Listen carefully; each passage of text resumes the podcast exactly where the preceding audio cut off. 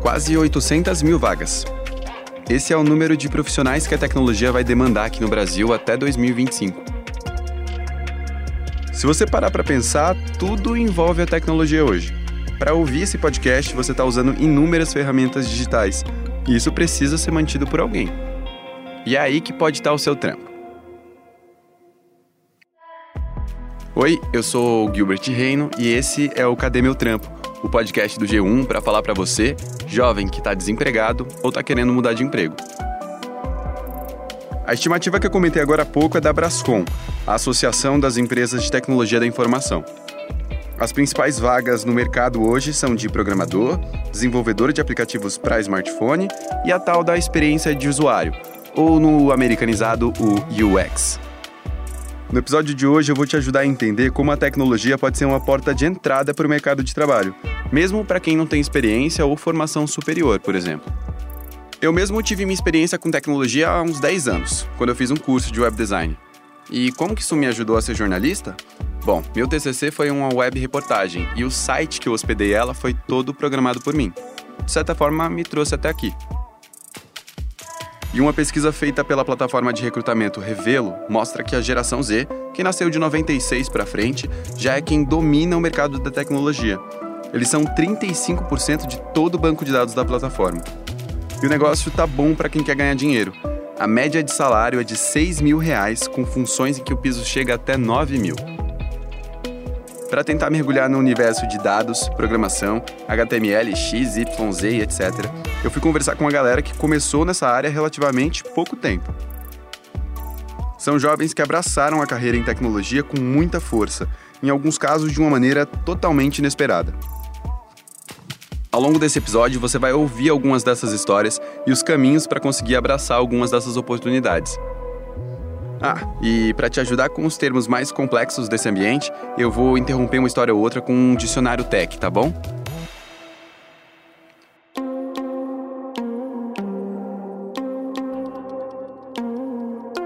Eu sou de Belém do Pará, nasci e cresci aqui. E desde os 10 anos, na verdade, que foi o meu primeiro contato com tecnologia, com programação. O César Pauxis é um jovem de 18 anos que mora em Belém do Pará. Ele chamou muita atenção porque ele conseguiu um emprego depois de publicar nas redes sociais o trabalho que ele fazia programando pelo celular.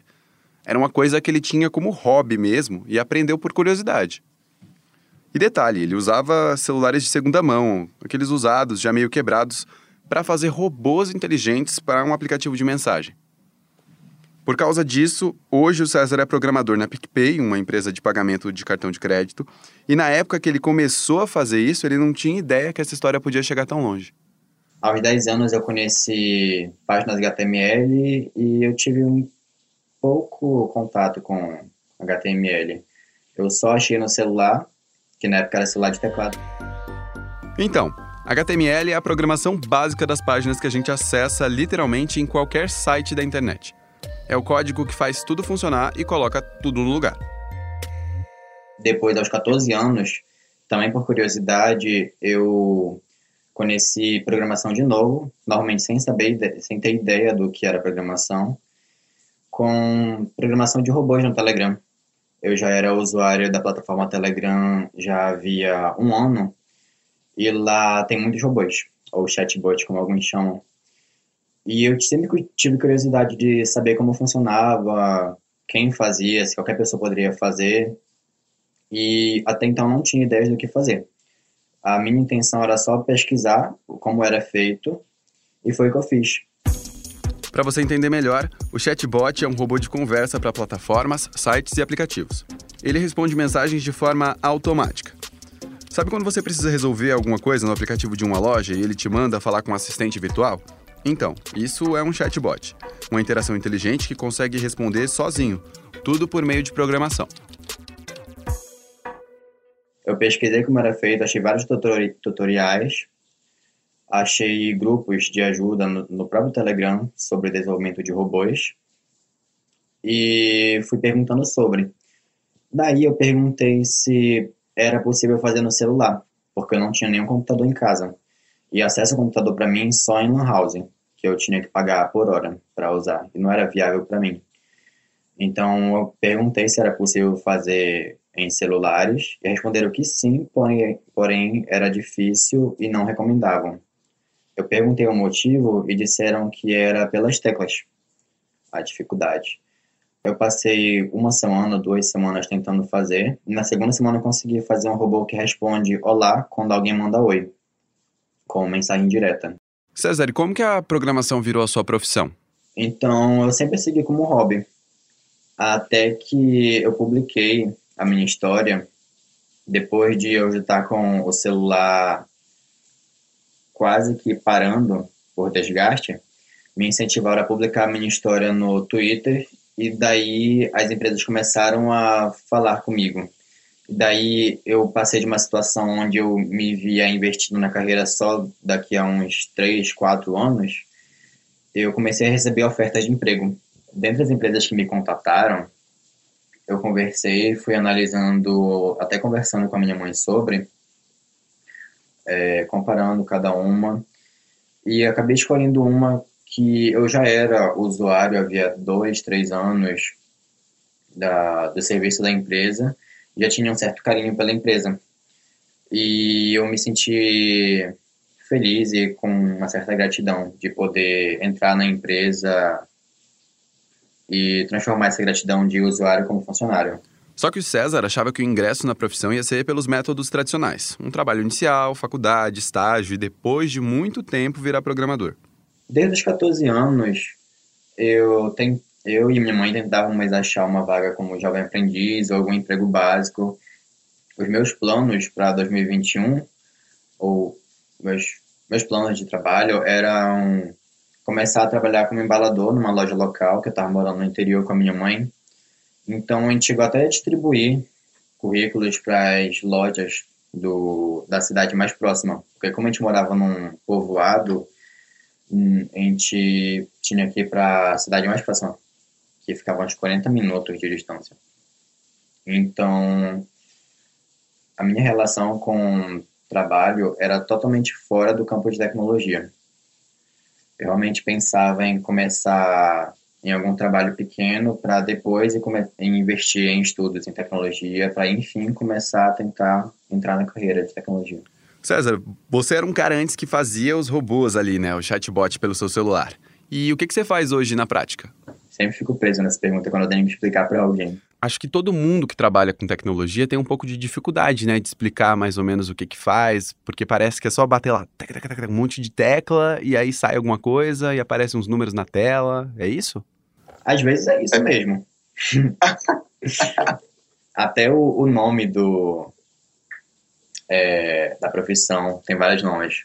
Ou é engenheiro de software, software engineer, desenvolvedor, programador. Resumindo, dentre essas opções, o César é programador na PicPay e trabalha desenvolvendo soluções para o aplicativo.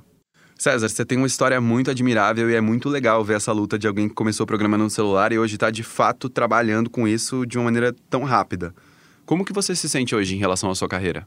Eu sinto que foi, eu ia falar um passo dado, mas foi um pulo dado por antes eu ter essa ideia de que eu demoraria uns cinco anos para começar, para tentar ingressar na carreira. E agora já estou no mercado de trabalho, já ingressei a carreira como júnior e eu vejo um crescimento futuro. É claro que a história dele ainda é uma exceção dentro de um mar de gente que está procurando trabalho. Mas você não precisa ser o prodígio da programação para conseguir um emprego na área. A história da Manuela se resume bastante em uma palavra: interesse. Hoje, a jovem de 21 anos do interior da Bahia se mudou para São Paulo e trabalha na IBM, uma das maiores empresas do setor de tecnologia. O cargo dela é UX Researcher. Ela pesquisa a experiência de usuário. UX é a sigla em inglês para User Experience, ou em tradução literal, experiência de usuário mesmo. Quem trabalha com isso usa as ferramentas da empresa para tentar melhorar o uso de sites, plataformas e aplicativos. Por exemplo, o designer de UX ele usa o aplicativo para encontrar possíveis falhas ou situações que atrapalham a experiência de quem usa. Uma travadinha ou algum outro problema que a pessoa tem de navegação ali, que pode atrapalhar um pouco da experiência dela. E aí, identificando esses problemas, ele tem que propor soluções para isso. E essa profissão está bombando. Você sempre quis trabalhar com isso? Tipo, lá na atividade de criança, na escola, você falou, eu quero ser UX Researcher? Não, não. Eu queria fazer medicina, eu queria ser pediatra, eu queria ser médica. Só que aí, o que eu sempre falo, né? Eu percebi que não daria certo para mim por alguns motivos. O primeiro, era uma faculdade muito cara. E eu vim da periferia, eu não tinha condições financeiras para pagar a faculdade de medicina.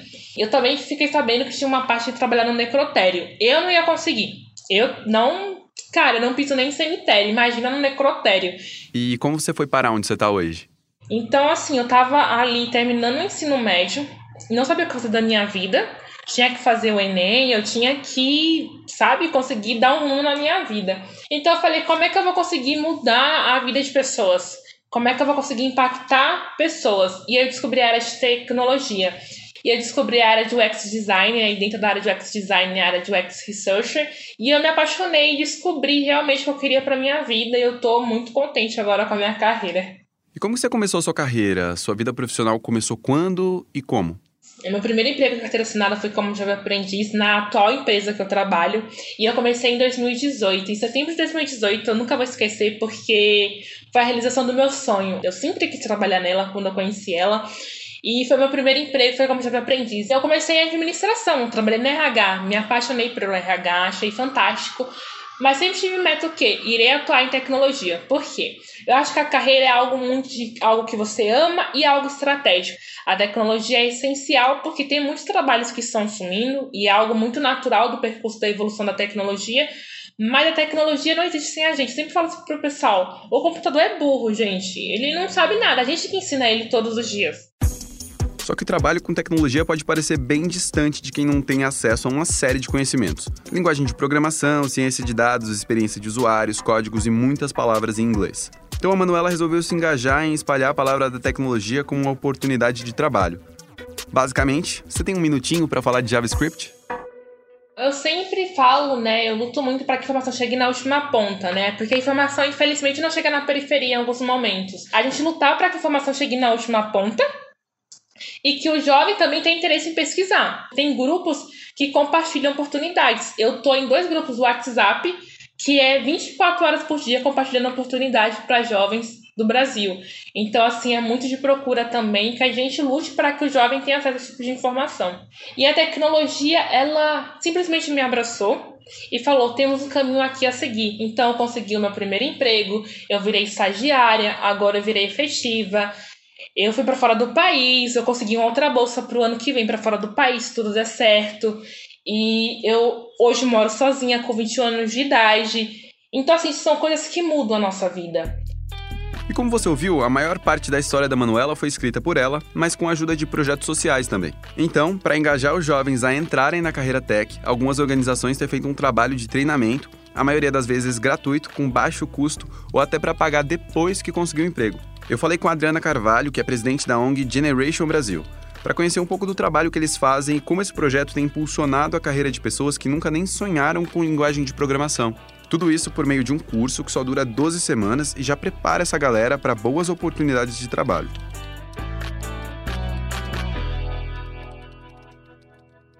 A Generation Brasil, ela faz parte, né, de uma organização sem fins lucrativos global, a Generation, que está presente hoje em 14 países ao redor do mundo.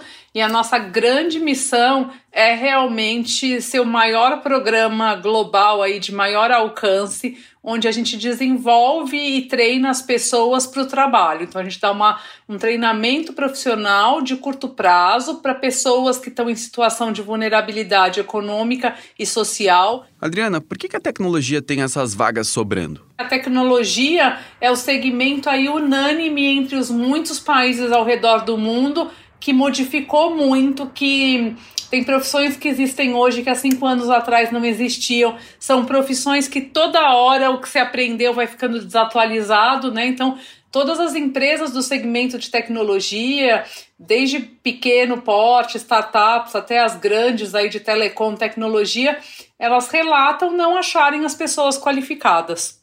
E o que, que afasta as pessoas de procurarem esses trabalhos? Acho que primeiro tem muita gente que tem medo da tecnologia, tá? Principalmente entre as mulheres, entre as pessoas de, de condições aí mais, uh, mais complicadas socialmente, economicamente, elas acham que essa é uma carreira que normalmente tem um monte de palavra em inglês. Muitas dessas pessoas nunca falaram inglês na vida delas, né? Ou não têm acesso ao inglês. Elas requerem um raciocínio lógico mínimo, né? E a, o Brasil aí tem um índice baixíssimo né, na, no indicador de, de matemática, né? Então, muita gente não tem o estímulo suficiente da matemática, da lógica, e acha que essa realmente é uma profissão muito difícil. Então, nem almeja, nem acha que pertence a essa profissão. Que tipo de projeto a Generation Brasil oferece? Primeiro, nossa formação ela é gratuita, né? Ela não tem nenhum custo para a pessoa. Uh, a gente, para algumas pessoas que têm dificuldade com acesso à internet computador, a gente oferece internet computador.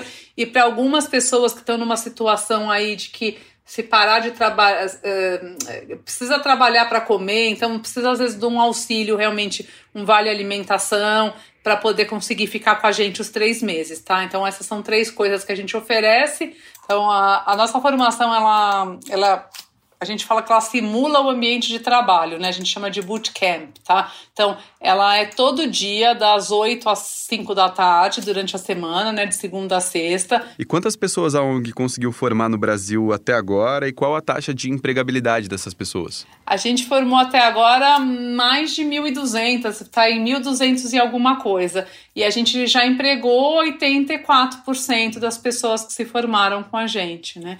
É, claro que a gente mede essa empregabilidade ao longo de seis meses, tá? Então, todo mundo que, se eu pegar todas as pessoas que se formaram comigo e já completaram seis meses de formadas, é, 84% se empregou. Essa iniciativa que a Adriana explicou é focada na formação de jovens de 18 a 29 anos de algumas cidades do Brasil, especialmente para quem está em situação de vulnerabilidade social ou econômica. Exato, jovens desempregados.